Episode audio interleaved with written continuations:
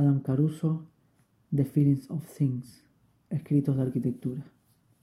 Edición polígrafa.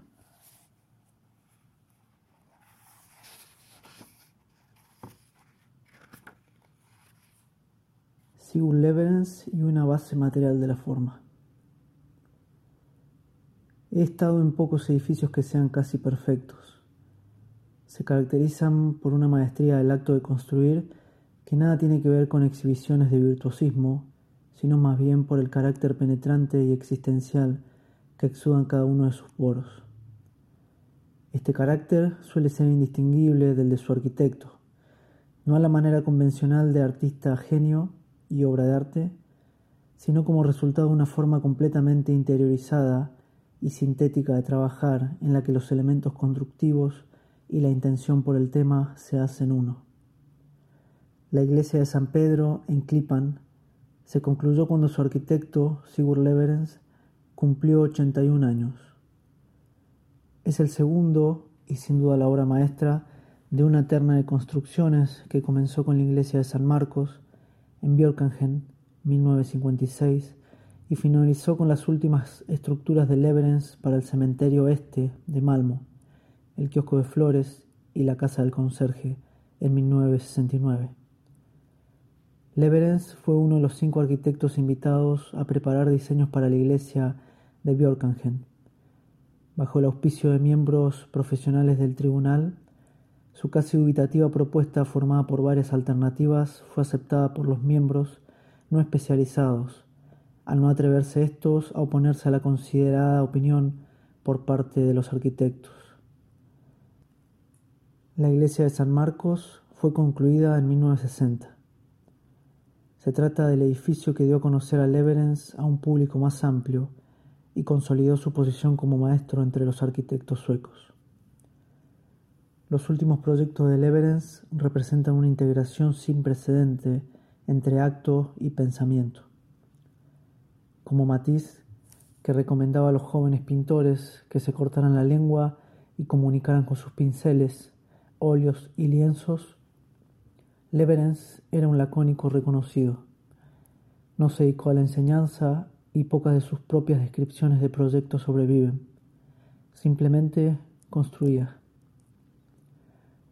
Tras haberse pasado medio siglo concentrado en problemas de construcción, estos últimos proyectos poseen una elocuencia tectónica palpable.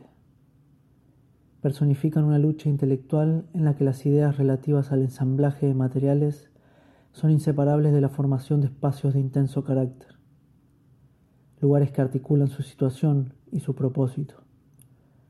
Como Heidegger escribió en Construir, Habitar, Pensar, habitar indica cómo ocupar esta tierra de la manera más completa. Mediante la construcción podemos localizar, crear el espacio en el que habitar. En palabras del propio Heidegger, Solo si somos capaces de habitar podremos construir. Construir y pensar están, cada uno a su manera, indivisiblemente relacionados con habitar. Construir y pensar pertenecen a habitar y tanto uno como el otro provienen de una amplia experiencia y una práctica incesante. Los dos proyectos de iglesia, ambos construidos casi en su totalidad con ladrillos, comparten un lenguaje tectónico. En ellos solamente se utiliza ladrillo estándar, sin cortar. El ladrillo aparece en paredes, suelos, techos y muebles. Para acomodar los mampuestos se utiliza un mortero de junta muy fuerte y de distinto tamaño que da lugar a muros en los que los ladrillos aparecen como áridos dentro de un conglomerado, en lugar de comunidades de albañilería definidas y apiladas. El ladrillo se utilizaba a menudo en los edificios públicos suecos de comienzo de siglo. Quizá como sus profesores del movimiento nacional romántico, Levene se sintiera atraído por la consideración del ladrillo en Suecia, Dinamarca, norte de Alemania e Inglaterra como un material común. Utilizando un material ordinario, Leverens tiene más posibilidades de alcanzar una realidad renovada dentro de la condición material del edificio. Hacer de un material extraordinario algo especial resulta banal. Elevar nuestra conciencia respecto a un material humilde como el ladrillo resulta poético. Aquí Leverens está creando una ética subyacente, del mismo modo que Mies van der Rohe en sus villas de Krefeld. Ambos arquitectos desean revelar la vida secreta que subyace latente en el material.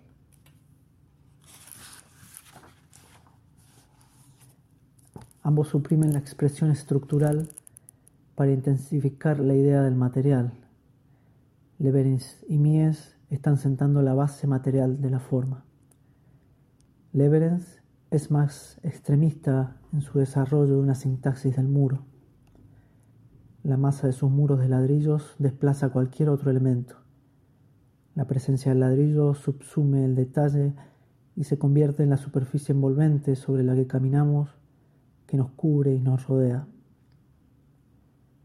El tejido de ladrillos de Leverens consigue una red sin costuras en la que el material y forma adquieren un carácter espacial. Las descripciones de los últimos edificios de Leverens se han concentrado en detalles en los que convergen distintos sistemas tectónicos. Las ventanas de Clipham, en la que el vidrio sobrepasa la pared de ladrillo simulando lejanía. Las puertas de madera, descabaladas de manera similar respecto a sus correspondientes aperturas en la pared la sutil pendiente del suelo del santuario que invita a la congregación en el altar, las viguetas de acero del techo de ladrillo que se retuercen y elevan como una caja torácica durante la respiración. Estas descripciones hablan de la fuerte sensación del otro que domina en San Pedro. Lamentablemente también enfatizan detalles aislados cuya única virtud, en realidad, es formar parte del todo orgánico. En Clipan experimentamos la iglesia en solitario. La extrañeza del tejido de ladrillo envolvente y la brutalidad con la que se hacen las aperturas en ese tejido no poseen un efecto fetichista ni iconográfico, sino que más bien aportan una equivalencia a las distintas partes que toda estructura habitable debe tener. El relativo mutismo del exterior de la iglesia y la oscuridad del interior refuerzan ese carácter intensamente espacial proveniente de la condición física del edificio. Al cuestionarse el papel de los elementos más básicos de la construcción, Leverens elimina la posibilidad de crear asociaciones fáciles o convencionales en la iglesia. Nos vemos confrontados con inquietantes paredes y espacios cuya oscuridad nos predispone a comprender su alcance. Cuando la rica variedad de condiciones espaciales comienza a emerger de dicha oscuridad, va directamente a nuestras emociones, pasando por encima de la comprensión del edificio hasta alcanzar nuestro inventario personal de experiencias. Preocupándose de la cruda y existencial naturaleza de estos materiales, Leverens da prioridad a una experiencia subjetiva y cambiante del mundo. De esta manera, provoca una decisiva ruptura con la tradición de la arquitectura sacra occidental, que confía en que las convenciones personifiquen una ontología concreta.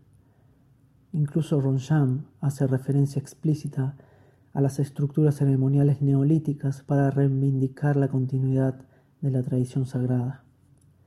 En Clipan, Leverens rechaza la iconografía como base de la forma. Del mismo modo que nos hace mirar el ladrillo como si fuera un nuevo material, cada uno de nosotros deberá enfrentarse a los espacios de San Pedro de nuevo y solo. La reducida paleta de materiales posee el mismo efecto que un espacio silencioso. Aumenta la conciencia de la presencia física de la iglesia, una presencia en la que podemos proyectar significados. Al adoptar un enfoque fenomenológico, Leverens define el rezo como una actividad individual y meditativa. San Pedro es una iglesia humanista. Paradójicamente, la intensidad material de San Pedro es casi insoportable. En este sentido, la iglesia refleja el carácter de su arquitecto. La anterior iglesia de Björkangen posee más variedad tectónica, lo que ofrece cierto alivio respecto a la incesante concentración de Klippan. La ubicación de San Marcos, en las afueras de Estocolmo, sirve también para hacer balance de la propia experiencia con la iglesia, dado que su actividad social aporta una agradable sensación de rutina. Klippan es una pequeña comunidad en la llanura del sur de Suecia. La rigurosa tectónica del ladrillo se aplica en San Pedro, en el santuario y en la oficina más pequeña.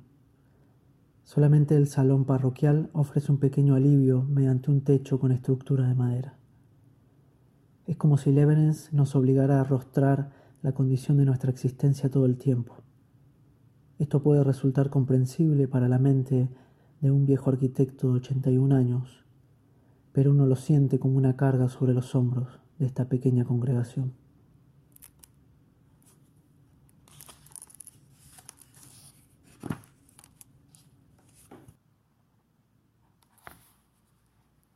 Adam Caruso The Feelings of Things, escritos de arquitectura.